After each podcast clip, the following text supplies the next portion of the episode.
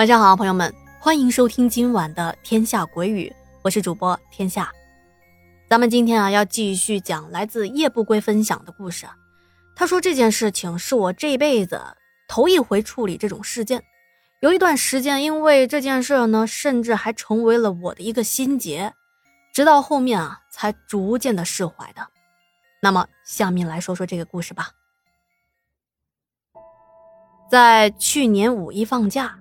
我和我的女朋友欣儿出去玩，在大巴上啊，我们两个人是甜甜蜜蜜的依靠在一起。我们呢一边坐着车，一边共享着一个耳机听着歌呢。突然，欣儿摘下了耳机，羞答答的问我：“那个，如果你和我还没结婚，就先有了孩子，你留还是不留啊？”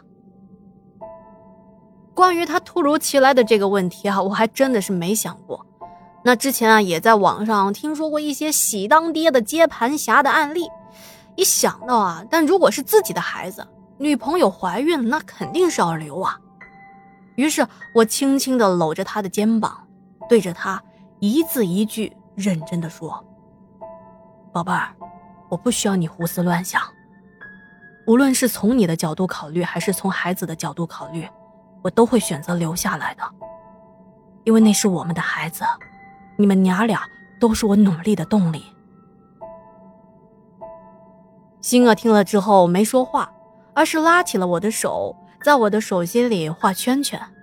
我看着他这些可爱的动作，心里也感觉暖暖的。可是我没想到啊，我们的甜蜜之旅被突如其来的一个电话给中断了。当晚，我们被迫的返回了葫芦岛，原因是一个我的客户让我帮忙处理一件十万火急且棘手的事情。这客户啊是别人介绍的，怎么说呢？他是一位煤老板，家里特别的有钱。当时他是派了司机来接的我们。当我们坐着大奔来到了客户家的别墅，啊，不得不说，他家那是真豪啊！独门独栋的别墅，还带着三个车位。进到他家，看到装修也是非常的气派。屋顶上吊着巨大的水晶灯，客厅还摆放着一架三角钢琴，墙上挂着一幅巨幅的，应该是某个艺术家的作品吧。那么还有不少装饰用的一些摆件儿，看得我们是眼花缭乱的。我还没来得及仔细的欣赏。就听到房间里传来了女人的嚎叫的声音，不仅是声嘶力竭，而且异常的凄惨。我的客户听到佣人通报说我们来了，他匆匆忙忙的从传出声音的那个房间走了出来。看到我的时候，紧锁的眉头舒展开了一点儿初次见面嘛，互相寒暄，跟自我介绍了一下，他也没多说什么。马上让我们坐在沙发上，跟我们介绍了事情的始末。他说啊，在房间里大吼大叫的那个女人是他的宝贝女儿，我们就叫她小安吧。小安今年上大一，最近是刚回的家。那为什么回家呢？是因为她前几天测出了怀孕，已经有两个月了。本来这一次回家，她想着借着怀孕的事情。跟父母说结婚的事儿，虽说还没到法定的结婚年龄，但是可以先办婚礼，把孩子生下来，以后再扯证。小安知道，父母一直反对她和这个男朋友在一起。她心想着，现在连孩子都有了，你不可能不让我跟他结婚吧？谁知道回到家之后，老刘不仅是勃然大怒，并且啊。直接拉着小安去医院里堕胎。说到这儿啊，大家可能就会问了：那为什么小安一个成年人，有那么容易被父母说拉着去医院堕胎就堕胎吗？他没有自己的行动力吗？他没有自己的头脑吗？在这里啊，要说明一下，小安毕竟是从小啊娇生惯养，然后呢心思也是挺单纯的，而老刘不一样。老刘他是一个商场上驰骋多年的老商人，他知道自己的女儿到底是在担心些什么。于是他一边呢跟女儿分析利弊，跟她说啊，你现在年纪小小就有了小孩而那些男人啊，爸爸是过来人，你怎么知道他能跟你长久呢？男人啊，就是图一个新鲜。你要是有了小孩以后，万一你们不在一起了，小孩就成为了你们的拖累啊。总之，对小安是好说歹说。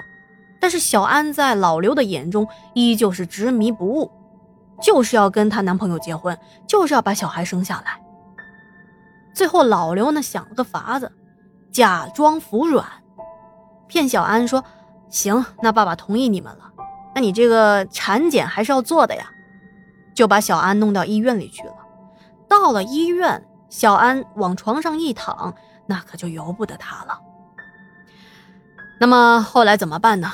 小安堕胎了，第二天回到家呀，起初还好好的，可是到了晚上，可就开始发狂了，开始在家里胡言乱语，并且大吵大闹，上蹦下跳的。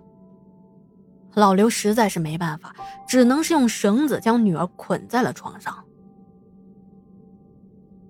老刘呢，在说这件事情的时候，越说越生气，唉。我都快被他气死了，他怎么没有遗传我的脑子呢？啊，怎么会喝了那小子的迷魂汤啊？那小子也是真坏啊！我女儿才多大，他就让她怀孕，有没有考虑过我女儿的健康和未来啊？就冲着他这一点，我是无论如何都不会接受他的。呵，他还挺有心计的啊，以为把我的女儿搞大肚子，我就会把女儿嫁给他吗？呸！做他的春秋大梦吧！我就知道这些农村来的坏小子一肚子的坏水，想凭借着我的资源山鸡变凤凰吗？我不会让他得逞的。唉，就是可怜我那孩子，刚做完手术，身体还那么虚，怎么突然就变成这样了呢？小叶呀，你说我该怎么办？他说的小叶就是我。我本来听到小安怀孕这件事情的时候，我也是挺气愤的。我心想着，你一个男人，你要是真的爱一个女孩，你肯定不会做出这么不负责任的行为吗？可是，当我听老刘一口一个农村人，我一下子就不爽了。